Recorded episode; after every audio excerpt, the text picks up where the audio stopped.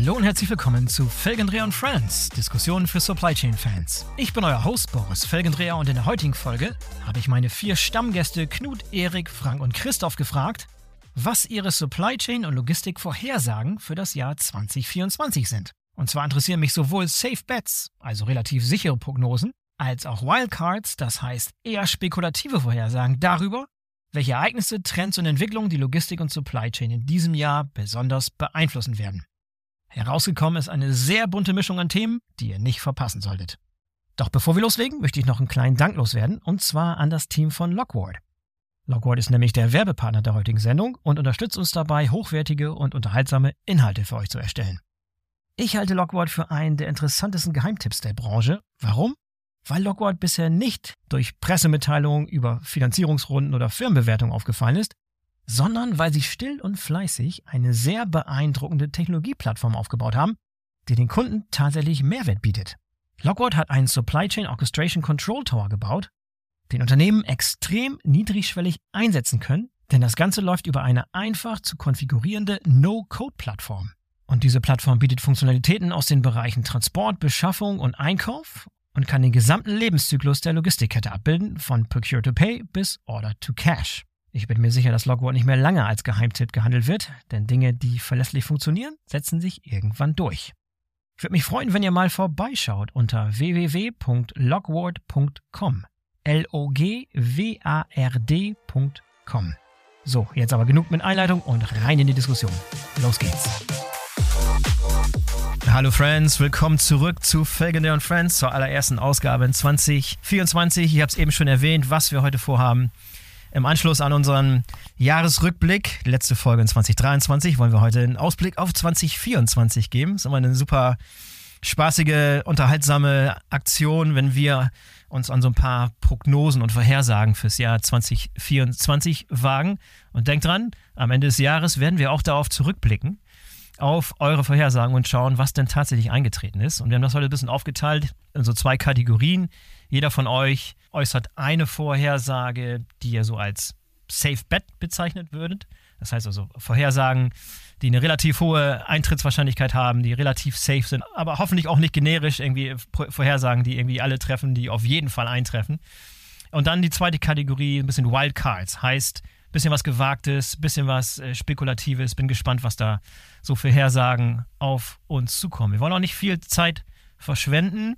Nur kurz darauf hinweisen, dass wir heute internationale Einwähler haben. Frank Vorrat sitzt im sonnigen Südafrika, hat eben schon Fotos geteilt, da vom Strand hätte ich fast gesagt, auf dem Surfboard, äh, übertrieben, übertrieben dargestellt. Und wir sitzen hier im, ich zumindest im verregneten Niedersachsen. Knut auch im Urlaub. Ja, schöne Situation. Seid ihr alle gut ins Jahr gekommen? Vielleicht damit angefangen. Wie war euer Start ins Jahr, bevor wir loslegen in die Prognosen? Gut reingekommen? Wunderbar reingekommen. Beim Skifahren in Österreich und nichts gebrochen. Oh. Bei bestem Wetter und super wow. Sonnenschein. Ihr habt ein Leben. Okay, lass uns loslegen. Wir machen es heute so, wir fangen an mit den, äh, mit den Safe Bets. Und Christoph, vielleicht kannst du uns einführen mit deinem ersten Safe Bet, mit deiner Vorhersage, mit deiner Prognose fürs Jahr 2024, was in diesem Jahr auf uns zukommt, was vor allem auch Einfluss hat auf unseren Wirtschaftsbereich Supply Chain Management und Logistik. Leg los. Ja, sehr gerne, Boris. Du hattest natürlich gerade schon den Druck aufgebaut, äh, ne, dass wir uns messen lassen müssen am Ende des Jahres. Ne. Das heißt, frei nach dem Motto, Prognosen sind schwer, besonders wenn sie die Zukunft betreffen. Ne. Das hat mal, mal irgendwann Karl Valentin gesagt. Also ich würde anfangen mit meiner Safe Bet. Ähm, ich gehe davon aus, dass ähm, dieses Jahr 2024 äh, tatsächlich ein, ein, ein sehr herausforderndes und vor allen Dingen von der Politik geprägtes Jahr wird. Also ich gehe davon aus, dass das wirklich ein ein politisches äh, Beben droht, das uns eben in der Wirtschaft und in der Logistik sehr stark belastet. Ähm, warum gehe ich davon aus? Wenn man sich so den, den Wahlkalender äh, dieses Jahres anschaut, dann, dann haben wir doch einige ganz wesentliche, äh, kleinere, aber auch größere Wahlen eben vor uns. Wir haben drei Landtagswahlen in ostdeutschen Ländern im September. Wir haben schon im Juni die Europawahlen. Ähm, wir haben tatsächlich äh, auch noch weitere Wahlen in, in acht Bundesländern, äh, eben was, was Kreistage, Gemeindevertretungen, Bürgermeister und ähnliches anbetrifft. Hinzu kommt dann auch noch natürlich die Wahl in den USA mit, ähm, mit, mit der großen Frage, wie geht das Ganze aus im November? Ähm, plus äh, dürfen wir auch nicht vergessen, äh, natürlich die offene K-Frage der Union, ja, die uns natürlich auch irgendwie beschäftigen wird. Also viele tatsächlich äh, sehr einschneidende Themen in der Politik. Ähm, ich glaube, dass tatsächlich 2024 ähm, ja Disruption in der Politik stattfinden wird, nicht nur in der Wirtschaft und in der Logistik, sondern eben, wie gesagt, vor allen Dingen äh, in der Politik. Was, was haben wir gelernt aus den vergangenen Jahren? Das war eigentlich, dass wenn so ein Wahljahr ansteht, sich die Politik eher weniger mit den wesentlichen Dingen beschäftigt, sondern leider eher äh, mit sich selbst. Ähm, das das ähm, ist, ist zu vermuten, ist zu erahnen. Es wird wahrscheinlich ein paar Wahlgeschenke geben. Äh, die die gibt's immer in Wahljahren. Aber die werden vielleicht ein bisschen kleiner ausfallen aufgrund des Verfassungsgerichtsurteils. Ähm, da ist das, ähm, ist der Säckel nicht ganz so voll, wie es vielleicht in den, in den letzten Jahren gewesen ist. Und hinzu kommen natürlich relativ verhaltene und defensive äh, Wirtschaftsprognosen. Ne? Wenn man die Wirtschaftsforschungsinstitute anschaut, dann, dann sind die Prognosen irgendwo alle zwischen 0 und einem Prozent. Ähm, also extrem zurückhaltend, um es mal so zu sagen. Und wenn wir das Ganze jetzt noch weiterspinnen und, und auf die internationale Ebene gehen, haben wir nachhaltig das Thema Ukraine und Russland, äh, das uns weiter beschäftigt. Äh, Spannungen zwischen den USA und, und China, ähm, die, die nicht wirklich gelöst sind. Wir haben in Argentinien ähm, jetzt eine, einen Rechtspopulisten an der Macht, der, der vieles in Frage stellt, äh, mit einem enormen Sparkurs und tatsächlich auch internationale Handelsabkommen wie Mercosur in Frage stellt. Ähm, das sind alles Dinge, wo ich unterm Strich sage, ähm, die geopolitischen Unsicherheiten werden weiter steigen. Ähm, und ich glaube, aus Sicht Wirtschaft und Logistik bedeutet das, dass wahrscheinlich Resilienz und Risikomanagement ähm, im Hinblick auf das, was da kommt, äh, tatsächlich das Jahr 2024 weiter dominieren werden. Erste Reaktion darauf aus der Runde. Stimmt ihr alle überein? Glaubt ihr, dass diese Wahlen tatsächlich äh, ein politisches Beben auslösen könnten, das dann auch tatsächlich Auswirkungen hat auf unseren Wirtschaftsbereich? Erik? Also ich glaube, es hat Auswirkungen. Also definitiv, ich teile die Meinung von mhm. Christoph. Wir haben eine wichtige Wahl, hast du noch vergessen, die schon ein bisschen vorprognostiziert ist, ist die Russlandwahl. Auch da wird gewählt. Da wissen wir wahrscheinlich aber auch schon, wer mhm. gewinnen wird. Aber diese ganzen Entscheidungen, ich bin das gute Wording, was du gerade sagtest, diese Wahlgeschenke. Ich glaube, das wird nochmal spannend, was die Macht bedeuten werden. Wie kurzfristig die sind, ob die nur kurzfristig sind, ob die sich, das ist ja meistens dann mit irgendwelchen Fördermitteln, mit irgendwelchen Subventionen, mit irgendwelchen Verleichterungen oder Erleichterungen, die praktisch dann kommen sollen. Aber gerade diese Unsicherheit mit den internationalen Themen, also Amerika ganz vorne, vorne dran, das wird super, super spannend werden. Und je nachdem, wer da gewinnt und wie die politische Lage sich dann aufstellt, kann das wieder America First heißen. Dann macht das Thema Globalisierung gleich nochmal wieder einen kurzen Brems auch für uns mit rein. Dann wird es wieder eine stärkere Regionalisierung dann auch nochmal geben können. Also das hat einen riesen Impact. Also die Wahlen, auch wenn man denkt, das ist weit weg, hat aber für Logistik gerade in unserem internationalen Kontext einen super schweren, harten Impact. Selten positiv leider. Ich hoffe aber dennoch immer, ich bin da erstmal Grundoptimist, dass die eine oder andere Wahl sich da auch im Positiven entscheiden wird. Menschen analog zu Polen auch ganz klar Bekenntnisse gegen rechts, gegen andere Sachen da auch aussprechen werden, dass da entsprechend auch die Leute das Richtige wählen und auch unsere Branche, die Logistik, entsprechend da hoffentlich von profitieren kann. Also ich würde vielleicht nochmal ähm, noch einen Punkt hinzufügen wollen. Ne? Wenn man, wenn man natürlich, das sind äh, auch das sind ja nur Prognosen, was jetzt äh, die AfD anbetrifft, äh, beispielsweise in den in den drei äh, ostdeutschen Landtagen dann eben auch. Aber wenn wir uns tatsächlich jetzt mal die Situation vorstellen, dass sie so erfolgreich sind, wie die Prognosen eben es uns im Moment vorhersagen, dann hat das natürlich ähm, eine extrem starke äh, Wirkung in Bezug auf die Außenwirkung Deutschlands und die Frage nach Investitionen und die Attraktivität des Wirtschaftsstandorts. Ne? Das ist sicherlich äh, ein Thema in der Konsequenz, unabhängig jetzt mal von politischen und gesellschaftlichen Themen, ähm, mit denen wir uns möglicherweise beschäftigen müssen und, und wo wir uns dann am Ende eben im Ausland auch dafür rechtfertigen müssen, wie sowas passieren kann und, und was wir dagegen machen. Also das halte ich eigentlich fast in der Konsequenz eben für den, für den äh, viel, viel wichtigeren Effekt, äh, der sich da möglicherweise daraus ergeben kann. Aber interessant auch zu sehen, dass wir tatsächlich jetzt schon eine Wahl in Deutschland als ein politisches Beam bezeichnen und vorhersagen und das Auswirkungen haben könnte, die weit über, über den Kreis der Politik hinausgehen. Das ist auch schon bezeichnend für die Zeit. Ne? Ich glaube, kann ich mich auch nicht daran erinnern, dass das letzte Mal so der, der Fall ist, wo wir uns darüber solche Gedanken gemacht haben. Eine Hoffnung, Christoph, was positiv sich verändern wird? Du meinst jetzt in Bezug auf die Wahlen? Ja. Und die politische Stabilität.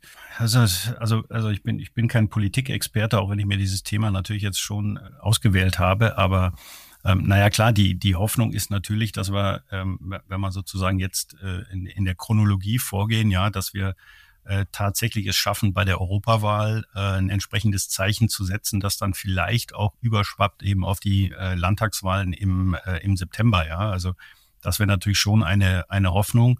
Aber, aber letztendlich muss man natürlich auch sagen, die, die, die Stärke gewisser Parteien ist ja letztendlich nur begründet durch die Schwäche der anderen, ja, und äh, die, die im Moment ja eigentlich permanent nur mit sich selbst beschäftigt sind.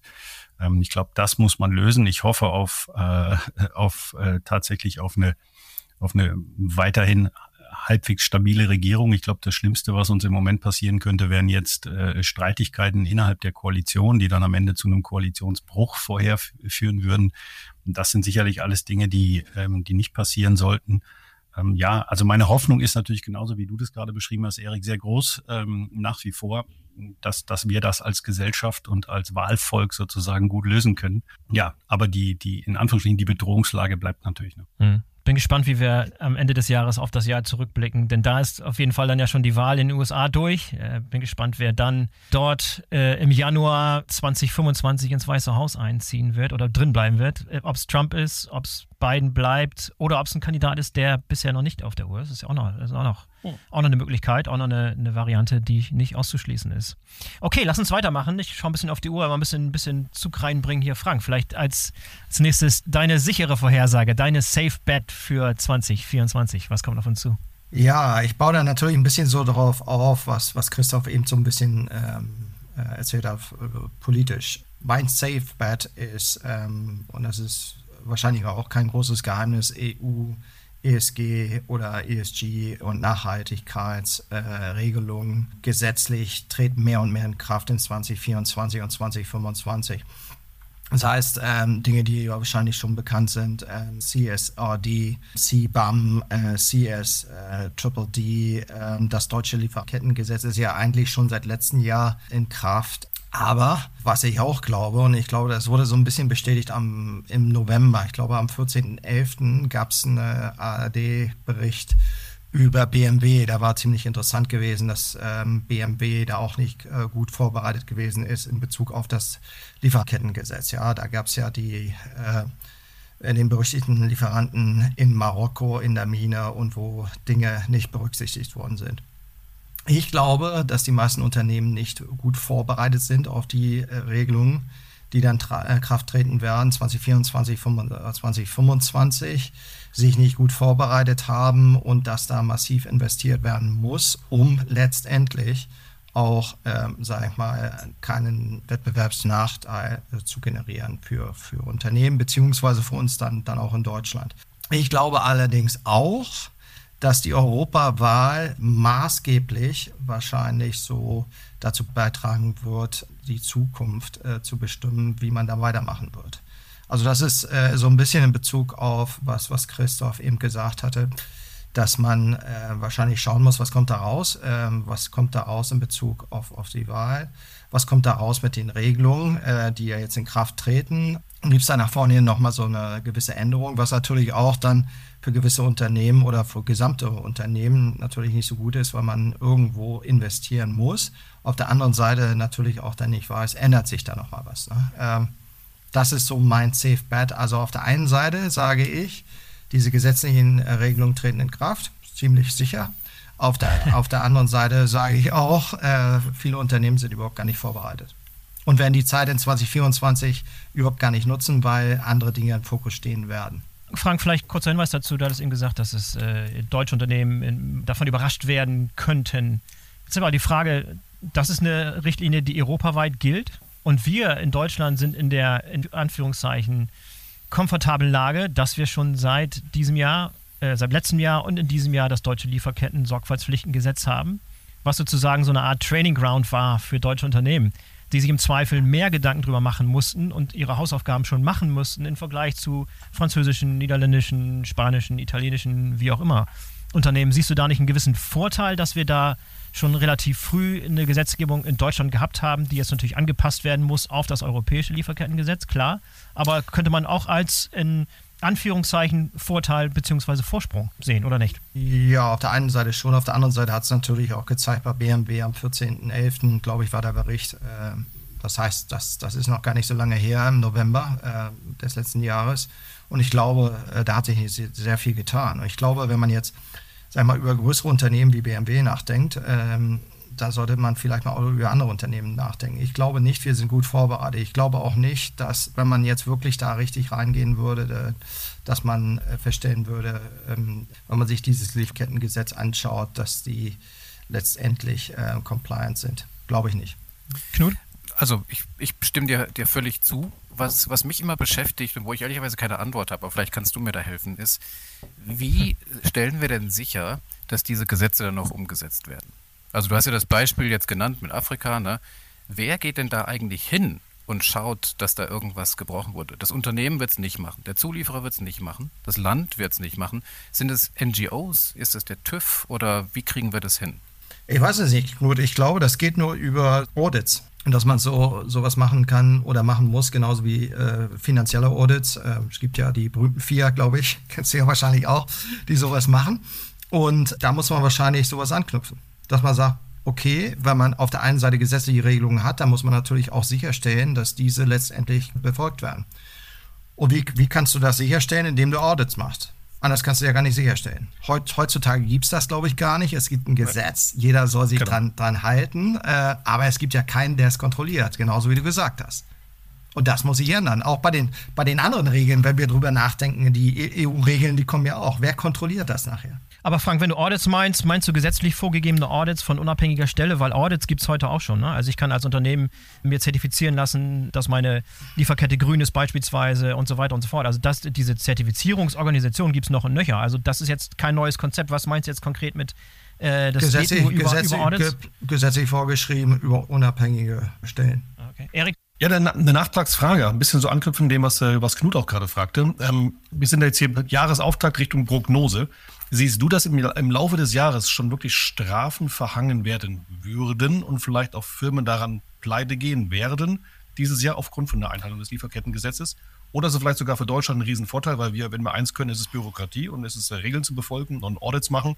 Das können wir Deutschen, glaube ich, relativ gut, weil das ist sogar ein Standortvorteil, dass wir das tun. Also, wie siehst du das so in der, Prognose nach vorne, werden wir am Jahresende dann sagen, da sind jetzt zehn Firmen, die sind wirklich pleite gegangen aufgrund des Gesetzes oder mussten riesen, riesenhohe Strafen zahlen, weil sie es nicht befolgt haben? Ja, ich würde wahrscheinlich nicht so weit gehen, um, um zu sagen, jetzt äh, gehen, gehen Firmen pleite. Ich würde einfach da dahin gehen. Man muss einfach mal abwarten, was kommt jetzt bei BMW raus. Ich glaube, das ist maßgebend äh, entscheidend oder richtungsweisend äh, nach vorne hingehend. Ähm, und da muss man wirklich mal schauen. Ich glaube, es wird wahrscheinlich auch noch andere treffen äh, in diesem Jahr. Und da muss man schauen, was da rauskommt. Ob Strafen verhängt werden, wie hoch diese Strafen sein werden und äh, letztendlich, äh, wie sich andere Unternehmen dann verhalten werden. Christoph, letzter Kommentar dazu, bevor wir da dann weitergehen. Ja, also ich würde vielleicht nochmal hinzufügen, ich bin grundsätzlich ein, ein großer Anhänger ähm, von, von werteorientierten Geschäftsmodellen. Ja, das, das ist sicher äh, unglaublich wichtig und, und kann tatsächlich auch ein Wettbewerbsvorteil sein. Was man natürlich jetzt bei den Gesetzen sieht und, und ähm, wenn man auf die Karte schaut, dann haben wir, glaube ich, äh, mindestens 15 bis 20 unterschiedliche Gesetze, Vorgaben, die da irgendwo im Köcher sind, allein in Amerika und Europa. Ähm, dann stellt sich in mir eben vor allen Dingen auch die Frage, wer soll das äh, kontrollieren?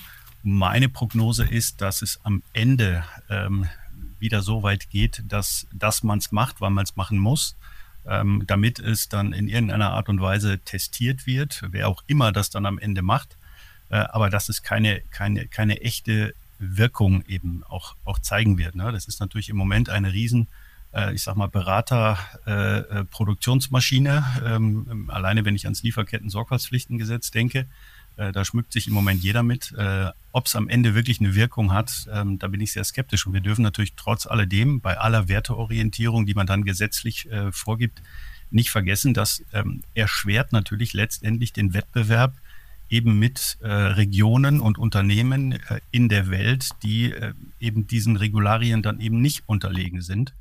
Ähm, und das, das halte ich natürlich schon für, für durchaus schwierig. Ja? Also es macht es nicht einfacher und viele kleine Unternehmen, kleinere Unternehmen werden auch kaum in der Lage sein, äh, das in irgendeiner Form äh, äh, zu administrieren. Also ich bin, ich bin immer ein bisschen skeptisch bei Regelungen, die so von, äh, von oben politisch aus dem Referentenstäben heraus entwickelt werden, die dann am Ende praktisch schwer umsetzbar sind. Okay, lass uns bitte weitergehen zum nächsten Thema. Erik, wie sieht es aus mit deiner Safe Bet, deiner sicheren Vorhersage für 2024? Ich glaube, das Thema Talent Development wird ein Riesenthema werden für uns. Also, und das möchte ich ein bisschen zweiteilen sogar. Und zwar einerseits für das Thema Berufskraftfahrer, andererseits auch für das Thema ähm, kaufmännische Mitarbeiter. Wir rein jetzt mal das Thema Berufskraftfahrer uns anschauen. Also, es gibt ja wahnsinnige Prognosen, wie viele Fahrer aktuell schon fehlen. Also, wir haben mittlerweile haben wir ungefähr 100.000 Fahrer, die in Deutschland fehlen. Wir haben in Europa ungefähr 380.000 Fahrer, die ungefähr fehlen. Die Prognosen sollen hochgehen auf bis zu ich glaube, 750.000 war für Europa die Prognose für 2028. Das sind natürlich Riesenzahlen. Und allein aber auch ähm, global brauchen wir wahrscheinlich knapp sieben Millionen Fahrer, die fehlen. Und das sind allein fünf Millionen übrigens in China, die wirklich demnächst gesucht werden. Man hat momentan auch vielleicht noch zwei, drei Zahlen dazu. In Deutschland hat, haben wir momentan so ein Durchschnittsalter der Fahrer, wo ein Drittel über 55 ist. Das heißt, wir verlieren in den nächsten Jahren extrem viele Fahrer. Und wir haben in Deutschland ungefähr so sind, glaube ich, so 30, 35.000 äh, Fahrer, die jedes Jahr in Rente gehen und nur so 15.000 bis 20.000 neue Führerscheine werden pro Jahr ausgegeben. Das heißt, dieses Gap wird jedes Jahr so 15.000, 20.000 größer. Und die Prognose für dieses Jahr ist, dass wir dieses Jahr allein in Deutschland wahrscheinlich wieder so 15.000 bis 20.000 Fahrer verlieren werden. Das ist ein Thema, wo ich sagen würde, am Jahresende, diese 20.000, glaube ich, werden es nicht ganz werden. Meine Prognose ist eher, dass wir so Richtung 15, 10 wahrscheinlich äh, weniger werden in Deutschland in Summe. Äh, by the way, von diesen, wir haben knapp 450.000 Berufskraftfahrer in Deutschland, davon sind nur 4% Frauen. Was natürlich auch ein Riesenthema ist und ein Riesenpotenzial, was wir entsprechend noch heben müssen. Und ich glaube, dieses Jahr als Prognose werden sehr, sehr viele Unternehmen da sehr viele Maßnahmen anschieben müssen, einfach weil sie die Zahlen auch alle sehen und alle Werken, die werden immer älter. In den nächsten zehn Jahren verlieren wir fast die Hälfte aller Berufskraftfahrer an normale Rente. Und da müssen wir massivst etwas tun. Und deswegen glaube ich, dass hier viele Bundesministerien was tun werden, aber auch viele Unternehmen Förderprogramme werden wieder selbst ausbilden. Wir werden über Drittstaatenregelungen reden müssen, wie entsprechend wir vielleicht auch Führerscheine aus anderen Ländern akzeptieren können. Und ich glaube, da sind sehr viele Dinge, die man machen kann. Also allein, wenn ich über Türkei, über Ukraine, über ähm, entsprechend Ostblockstaaten auch, dass die alle mit ihren Führerscheinen hier auch fahren dürfen. Da wird es, denke ich, auch Regelungen geben, die dieses Jahr wirklich eintreten werden. Ist auch ein bisschen Hoffnung mit drin, aber ich glaube schon, dass das hm. recht stark kommen wird. Im kaufmännischen Bereich vielleicht noch die, die andere Front. Ähm, da sehen wir auch in der Logistik ähm, eine super hohe Fluktuation. Wir hatten jetzt in der Corona-Zeit fast eine Nullfluktuation. Alle sind praktisch in ihrem Job geblieben, haben das gehalten. Ich weiß nicht, wer von euch so auf äh, LinkedIn da auch so aktiv ist, also im kaufmännischen Bereich. Also ich habe, glaube ich, jetzt zum 1. Januar noch nie so viel Jobwechsel gesehen wie überhaupt jemals zuvor. Also unglaublich viele Menschen, die irgendwie die Branche auch verlassen, die in ganz andere Industrien wirklich gehen. Und ich glaube, hier müssen wir als Branche an sich uns sehr stark kümmern mit neuer Technologie, mit Weiterbildungen. Nicht immer uns fokussieren auf neu einstellen und neu besorgen, sondern ganz klar die Menschen, die uns ja groß gemacht haben, die ja der Grund sind, warum wir da sind und erfolgreich sind, dass wir die weiterentwickeln, weiterbilden und natürlich für junge Talente dann auch entsprechend mit neuer Technologie dann da entsprechend auch mit bis hin zum Thema Nachhaltigkeit auch als Branche das ähm, erfüllen. Deswegen glaube ich, dass wir auch, und das ist vielleicht letzte Prognose da auch mit hin, wir sind jetzt, letztes Jahr gab es die neuen, den neuen Index, den Logistik Performance Index, ist ja Deutschland nicht mehr Logistik-Weltmeister gewesen. Wir sind ja jetzt entsprechend zurückgefallen, irgendwie auf Platz 2, 3, je nachdem, wie man halt zählt. Ich glaube, Singapur und Finnland sind jetzt irgendwie auf Platz 1 und wir haben uns ja jahrelang damit gerühmt, dass Deutschland Logistik-Weltmeister ist. Meine Wette ist, dass wir das Jahresende immer noch nicht geschafft haben, wieder Logistik-Weltmeister zu sein. Also wir werden weiterhin auf Platz 2, 3 irgendwo verbleiben, weil natürlich auch ein großer Anteil bei diesen Logistik- ähm, Weltmeisterindex oder diesem Logistic Performance Index ist das Thema Qualität. Und ich glaube, da haben wir noch als Deutsche noch einen Zacken wieder draufzulegen und müssen besser werden. Deswegen, ich glaube, wir werden am Jahresende nach wie vor nicht Nummer eins wieder sein. Hoffentlich vielleicht in 25, 26, aber noch nicht in diesem Jahr. Mhm. Knut, erste Reaktion darauf?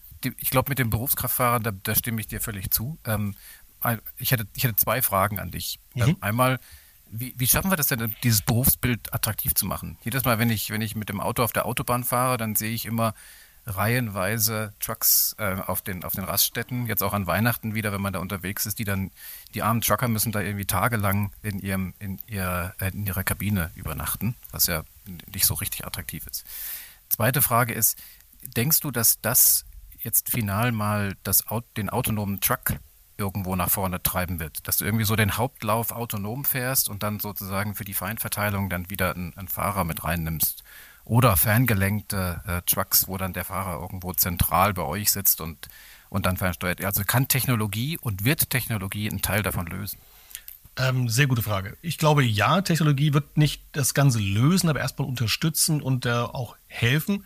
Jetzt kann man auch ein bisschen so das Negativ auslegen, dass wenn autonomes Fahren kommt, warum brauchen wir noch Berufskraftfahrer? Also das ist ja die ganz falsche Denke eigentlich, weil wir werden erstmal noch eine ganze lange Zeit Berufskraftfahrer sehr brauchen und jetzt haben wir entsprechend auch erstmalig die Möglichkeit, Berufskraftfahrer weiterzuentwickeln, dann zum Truckmanager, zum Remote Operator, zum was auch immer. Aber zu deiner Frage auf den Anfang zurückzukommen, ich glaube, Attraktivität des Berufsbildes ist wichtig. Ich glaube, auch hier überlegt man mit vier Tagewochen, das ist so ein Modell, das auch das ganze Thema wie so ein Uber-Modell, dass ich praktisch sage, ich möchte nur Montag, Mittwoch, Freitag arbeiten oder dann, wenn ich Zeit habe, wenn es in meinen Lebensrhythmus mit reinpasst. Ähm, das hilft.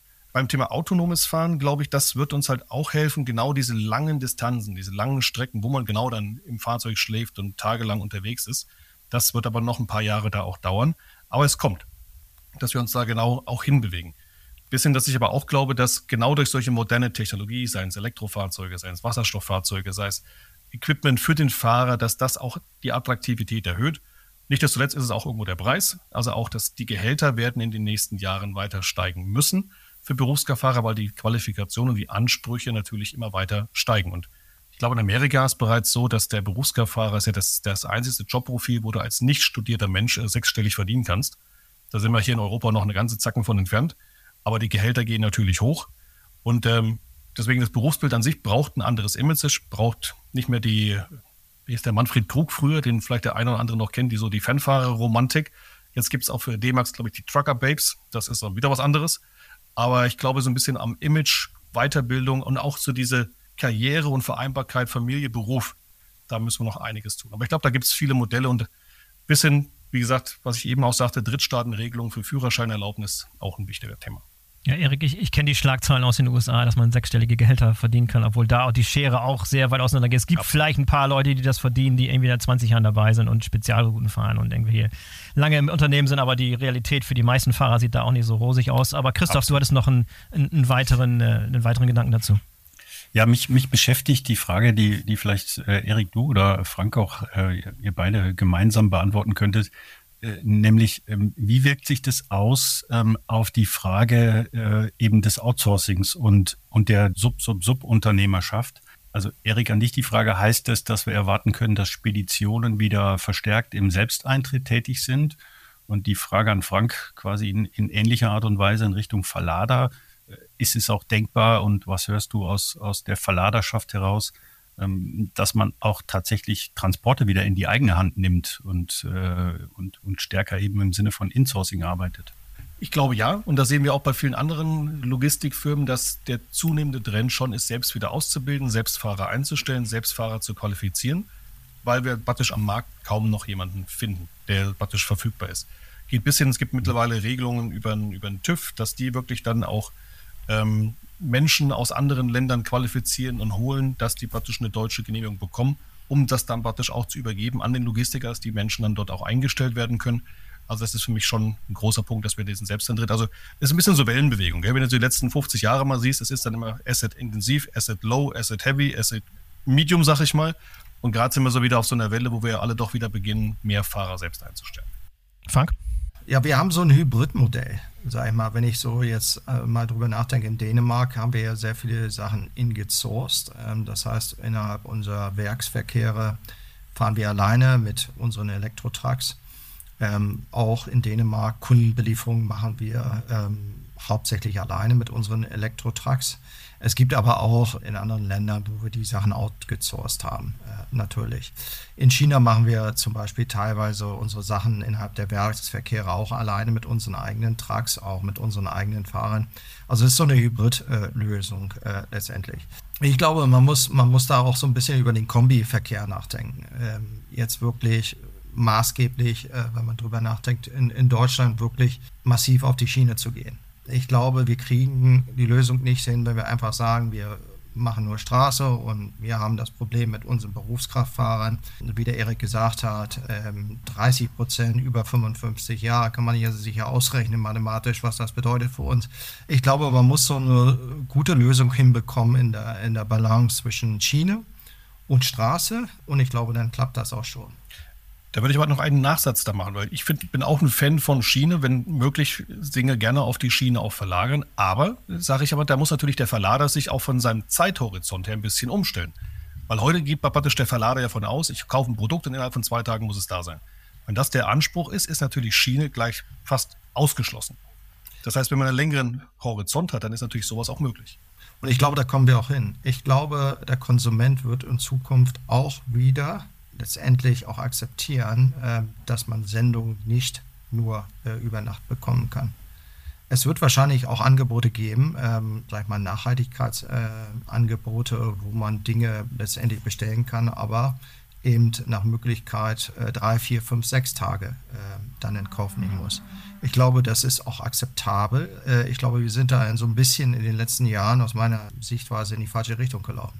Da sind wir wieder beim Thema Slow Logistics, was wir beim letzten Mal schon hatten, Christoph. Das ist dein, genau. das ist dein, dein Steckenpferd-Thema. Da haben wir jetzt leider jetzt nicht die Zeit, da nochmal wieder einzutauchen, denn wir gehen jetzt weiter zu Knut und Knuts ähm, Safe-Bet-Vorhersage für 2024. Ja, sehr gerne. Vielleicht können wir zu der Slow-Logistik später nochmal zurückkommen. So, mein, mein Safe-Bet ist ähm, in der Tat das Hype-Thema Generative AI, wenn man es ein bisschen breiter fasst, AI.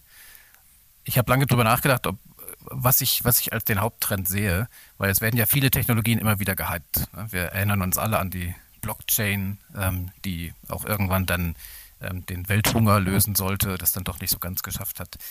Ich glaube aber, dass äh, bei Generative AI die Sachen jetzt wirklich anders sind und äh, dass wir wirkliche Fortschritte in diesem Jahr sehen. Jeder von uns hat es ähm, letztes Jahr ausprobiert, ich habe gleich angefangen, Traveling Salesman-Probleme ähm, da reinzugeben, wurden nicht richtig gelöst, war ich enttäuscht. Habe es immer wieder gemacht und irgendwann, siehe da, wurden Module aufgerufen, die das gemacht haben, die die Probleme gelöst haben. Wir haben mit unserem Global Institute mal geguckt, was für ein Potenzial denn dieses Gen AI insgesamt hat. Und die Zahlen, die da aufgerufen werden, sind natürlich unglaublich hoch. Das sind äh, 2,6 bis 4,4 Billionen ähm, US-Dollar wenn man das nochmal runterbricht und sich mal den, den Supply Chain Logistikteil anguckt, der ehrlicherweise nur ein kleiner Teil davon ist, weil sehr viel einfach in Marketing und Sales auch ähm, an Impact zu sehen ist, dann sind wir immer noch bei 280 bis 560 Milliarden an jährlichem Potenzial. Das heißt also hier Kostenreduktion, Bestandsreduktion, dann aber auch Umsatz äh, geht nach oben. So, das ist, das ist sehr viel und ich, ich will vielleicht nur kurz zwei Beispiele ähm, nennen, zwei Use Cases, die ich glaube, die dieses Jahr ähm, umgesetzt werden. Das eine ist dieser klassische Co-Pilot. Wenn man sich überlegt, wie in Planungssystemen gearbeitet wird, dann macht jeder da seine Abfragen selbst, jeder seine, seine Auswertungen selbst. Oder sie werden teuer von ähm, Softwarehersteller oder von Beratern ähm, programmiert. Und ich glaube, hier hilft dieses Gen AI die, die Schnittstelle zur natürlichen Sprache darzustellen. Und ähm, was da passieren wird, ist, dass man zum Beispiel eine Frage stellt, ähm, wie hat sich denn die Prognose in unserem Markt Deutschland entwickelt? Und wenn man dann weiter ins Detail gehen will, warum haben wir denn diesen Kunden nicht gut bedienen können? Also wenn man sich überlegt, dass man zum Beispiel die Logfiles der Unternehmen dann äh, nutzt, um die Modelle zu trainieren, dann kommt man da auf Antworten, die man auch so rausbekommen kann, die aber viel, viel, viel länger dauern.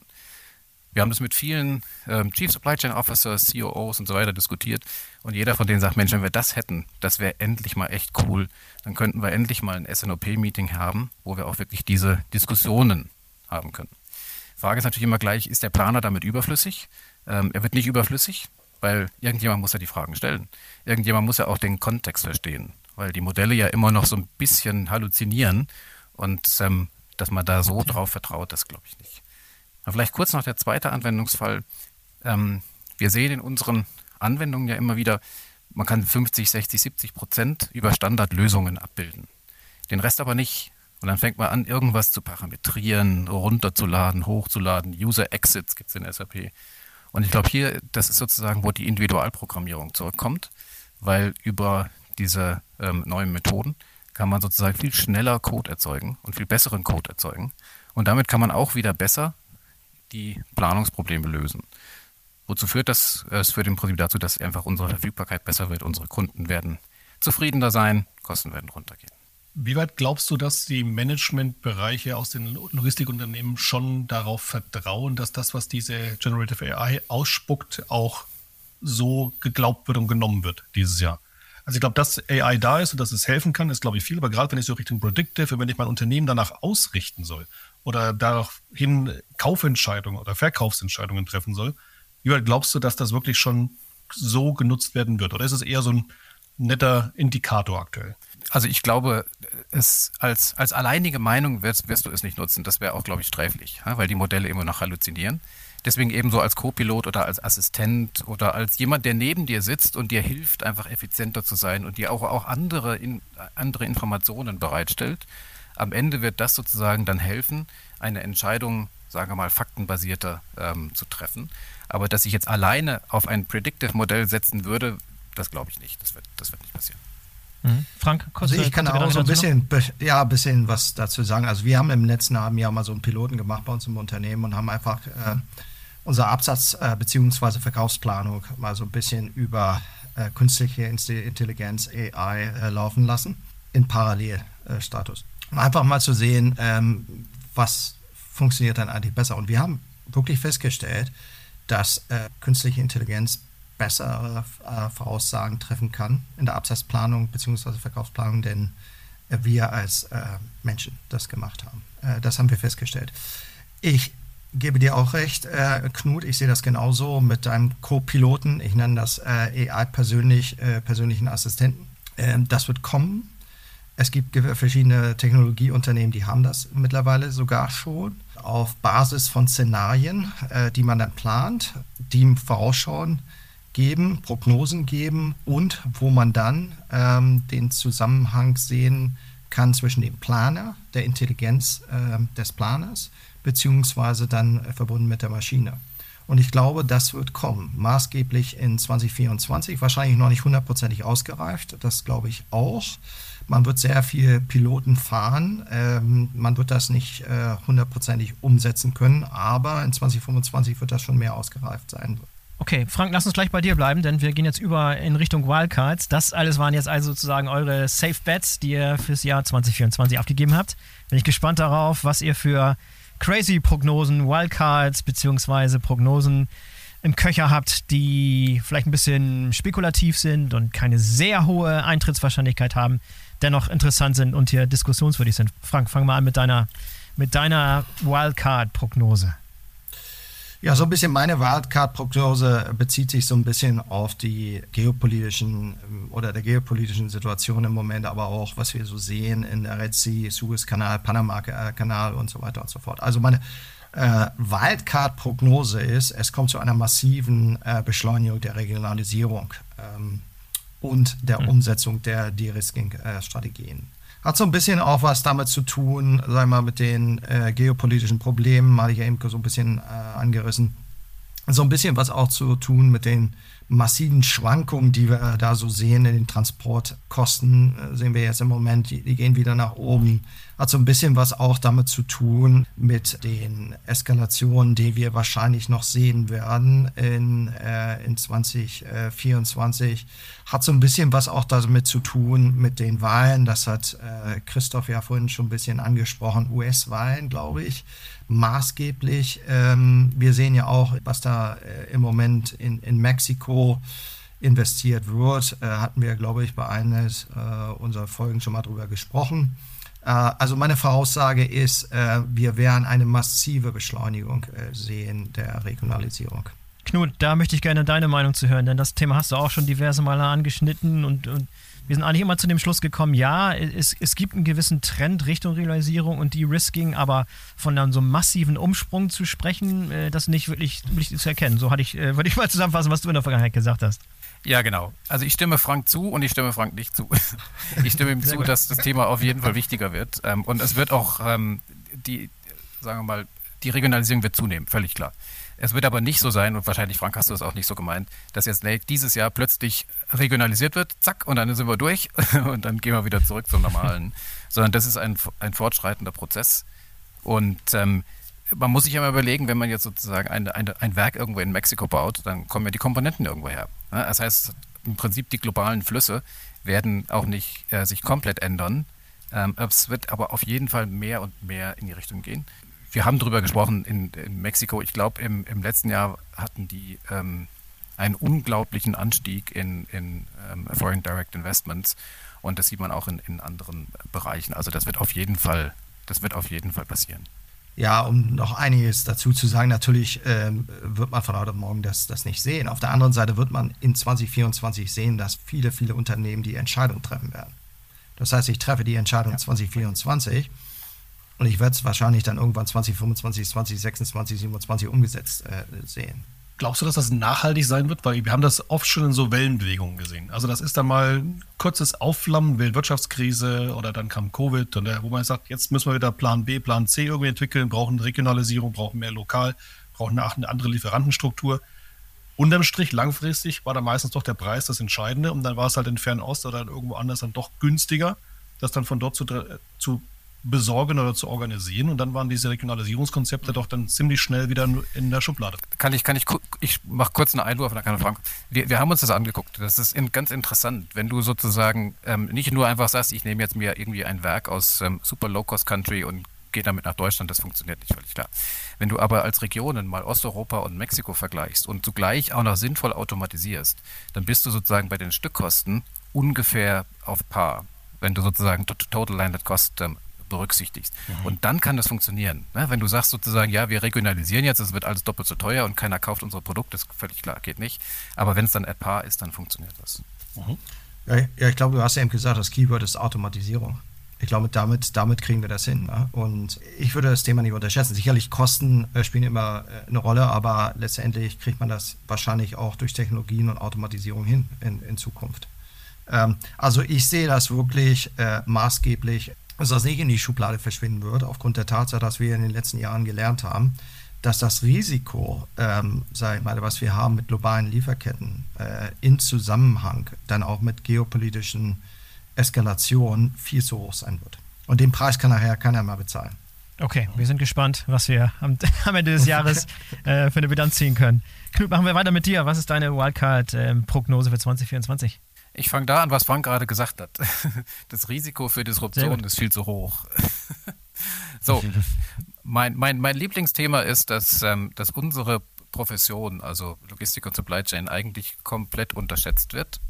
Wir sind sozusagen immer, ähm, um es negativ zu sagen, der Prügelknabe der Nation. Ne? Wenn immer wenn was schief läuft, dann werden wir angerufen. Wenn was gut läuft, dann ist es ja Standard. Ne?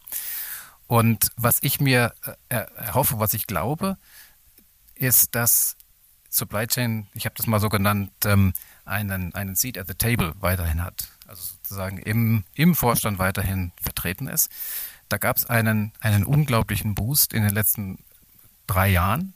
Letztes Jahr 2023 hat es alles schon wieder ein bisschen abgenommen, weil, wie Erik auch gesagt hat, alle gucken sozusagen auf, hey, sind denn die Kosten, müssen wir die jetzt nicht irgendwie reduzieren? Jetzt fangen sozusagen die Kostendenkungsprogramme an, die Bestände werden runtergefahren was meiner Ansicht nach teilweise auch sehr unüberlegt gemacht wird, ne? wo einfach so die falschen Produkte, weil wenn man die Schnelldreher kann man schnell abbauen, dann werden die abgebaut, aber dummerweise wollen die Kunden halt die Schnelldreher, weil sonst wären es ja keine Schnelldreher.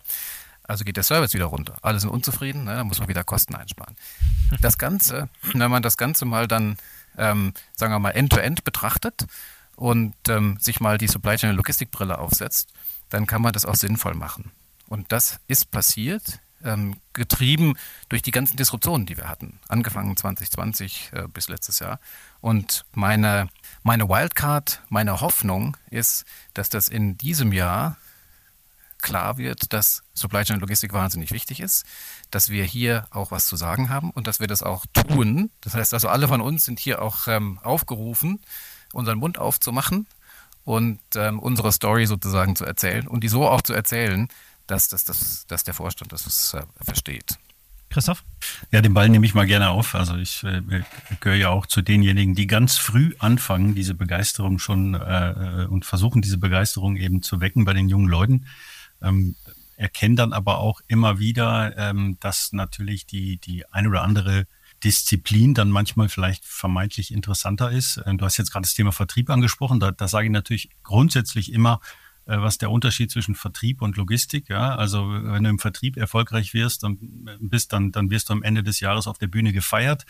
Wenn du als Logistiker erfolgreich bist, merkt es irgendwie keiner, ja, weil dann machst du einfach nur deinen Job.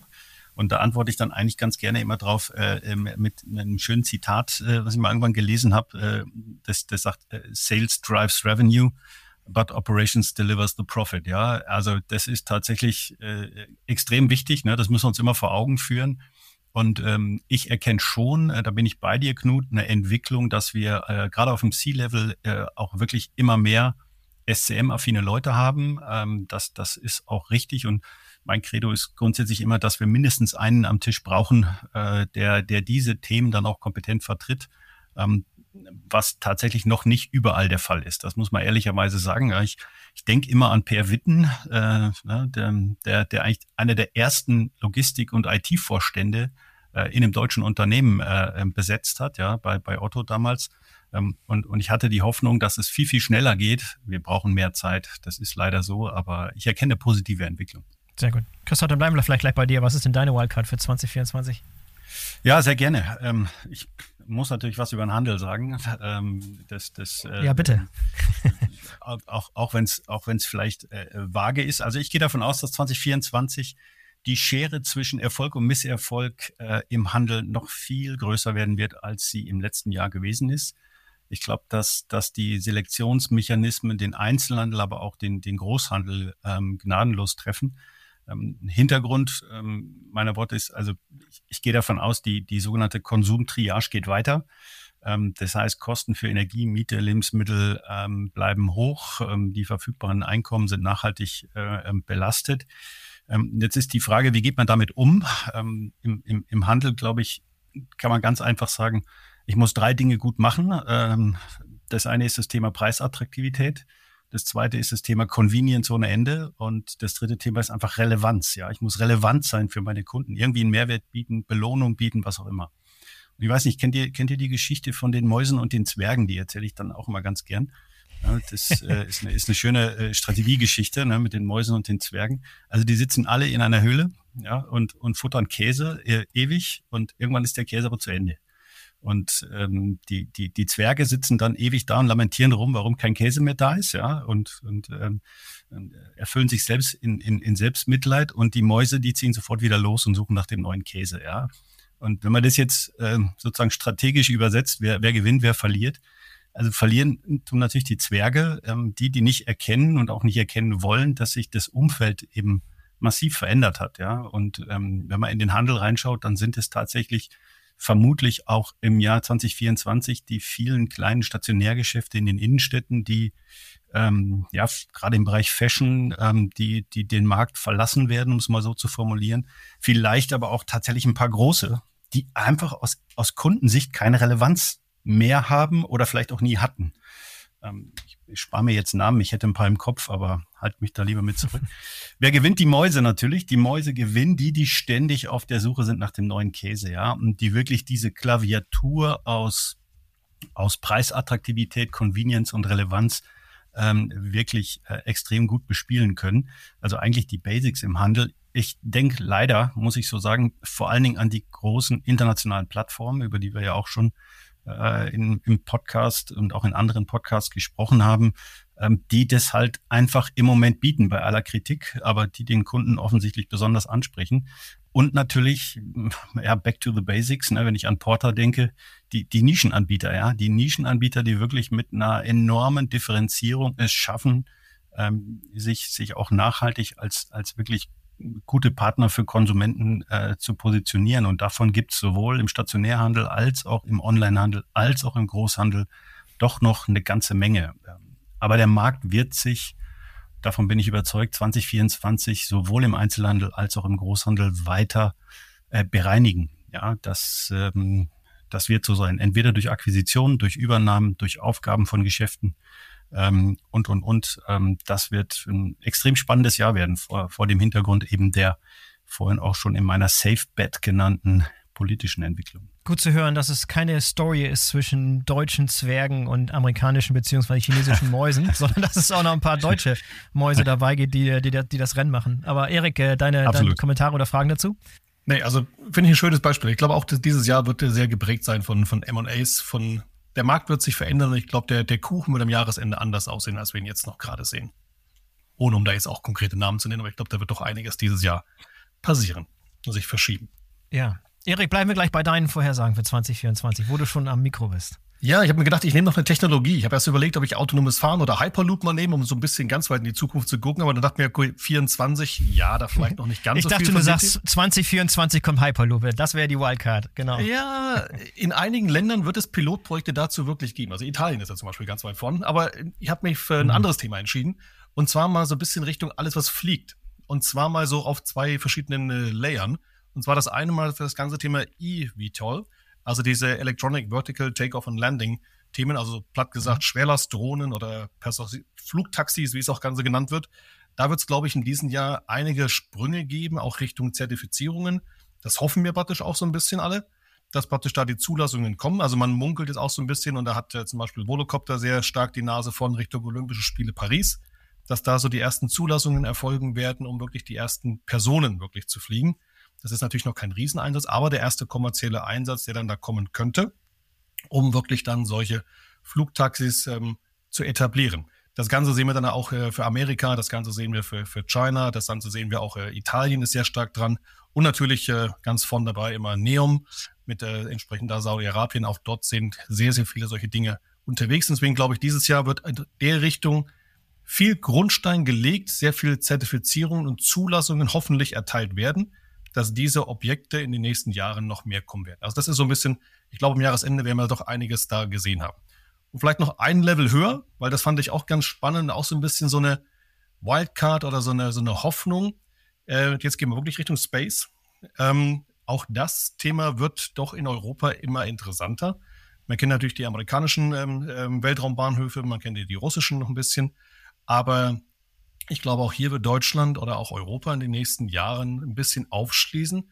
Es ist hoffentlich geplant und hatte, glaube ich, 2019 hat, glaube ich, der, der BDI wurde da so belächelt, also gesagt hat, wir machen jetzt in Deutschland, machen wir jetzt einen Weltraumbahnhof auf.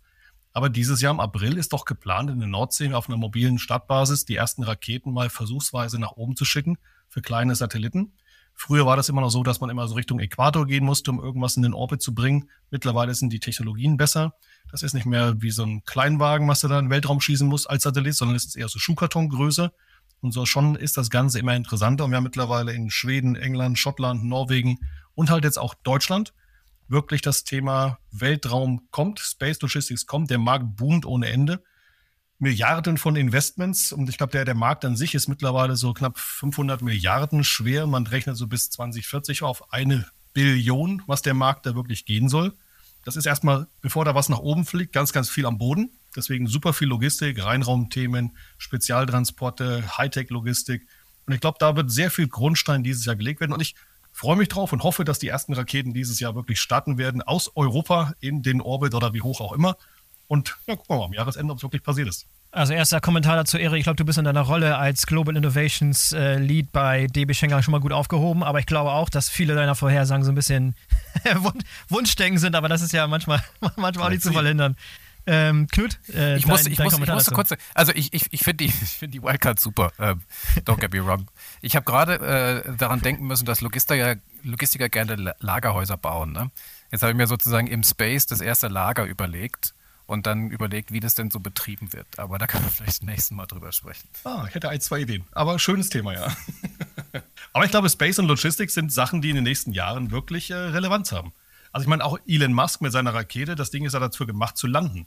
Und natürlich kann er damit auch sofort einfach mal auf die andere Seite der Erde fliegen und Sachen in tonnenmäßig auf die andere Seite transportieren. Wie gesagt, der Carbon Footprint für eine Rakete ist noch durchaus äh, überschaubar gut, aber die Technologie wird kommen. Und wie gesagt, mhm. Allein das Thema Logistikvolumen am Boden, ich glaube, die NASA alleine hat sieben Milliarden irgendwie Logistikvolumen jedes Jahr. Das sind einfach riesen Aufwände, was am Boden da zu organisieren ist. Und ich glaube, dieses als Kundensegment, als Branche, als eigene Industrie zu verstehen, auch für Logistik, ist der erste Schritt, bevor wir dann wirklich nach oben fliegen. Mega spannend. Vielen, vielen Dank dazu. Gibt es noch irgendwelche abschließenden Bemerkungen? Also mich wundert, dass keiner was gesagt hat zur Europameisterschaft in Deutschland, die ansteht. Das will ich jetzt noch schön mit eingeworfen, genau. Da, das traut sich keiner. Also was das deutsche Team anbetrifft, ist wahrscheinlich nur eine Safe-Bet-Prognose möglich. Kein, keine jetzt ja schön, schön sagen, wer Europameister wird und dann gucken wir mal am Jahresende, was wer von uns dann recht hatte. Ich tippe auf England. Frankreich. Frankreich. Ich hau mal einen raus. Ich, ich ja, glaube, ja. Deutschland ja. wird Europameister. Uhu. Überraschend okay. Europameister im Endspiel glaube ich, gegen England. Hm. Mhm. Und ich glaube, wir werden 2-1 gewinnen. Im Elfmeterschießen. Oh, wow, sehr präzise Vorsage. Hervorragend. sehr schön. Knut, jetzt du noch. Jetzt mal noch einen raus. Oder Safe Also ich, ich, ich, will mich jetzt ja nicht disqualifizieren als jemand, der von Fußball absolut überhaupt keine Ahnung hat, was immer für unseren jüngsten Sohn total schockierend ist. Wieso? Frank, Frank ja anscheinend auch nicht, sonst hätte er nicht die Prognose bin, getroffen. Nein, ich, ich, bin, ich bin bei Frank. Ich bin auch bei Frank. Finde ich total super. Das wird jetzt, äh, Deutschland wird Europameister natürlich. Okay, hervorragend. Wir haben es festgehalten, ist notiert und äh, am Ende des Jahres äh, wird Bilanz gezogen, welche von euren Safe-Bet oder Wildcard-Vorhersagen tatsächlich zugetroffen haben. Friends, vielen, vielen Dank äh, für die tolle Diskussion und für eure Vorhersagen. Wir sind sehr gespannt, wie das Jahr 2024 verläuft. Ich wünsche euch allen weiterhin super, super erfolgreichen Start ins neue Jahr und wir sprechen uns in zwei Wochen wieder. Danke, dass ihr dabei wart und bis zum nächsten Mal. Bis dahin. Ciao. Bis dann. So, das waren die Supply Chain und Logistikvorhersagen 2024 von Felgendreher und Friends. Wenn es euch gefallen hat, dann würde ich mich freuen, wenn ihr den Podcast abonniert und in Zukunft regelmäßig bei uns reinhört. Für heute sage ich Tschüss und auf Wiederhören. Bis zum nächsten Mal. Euer Boris Felgendreher.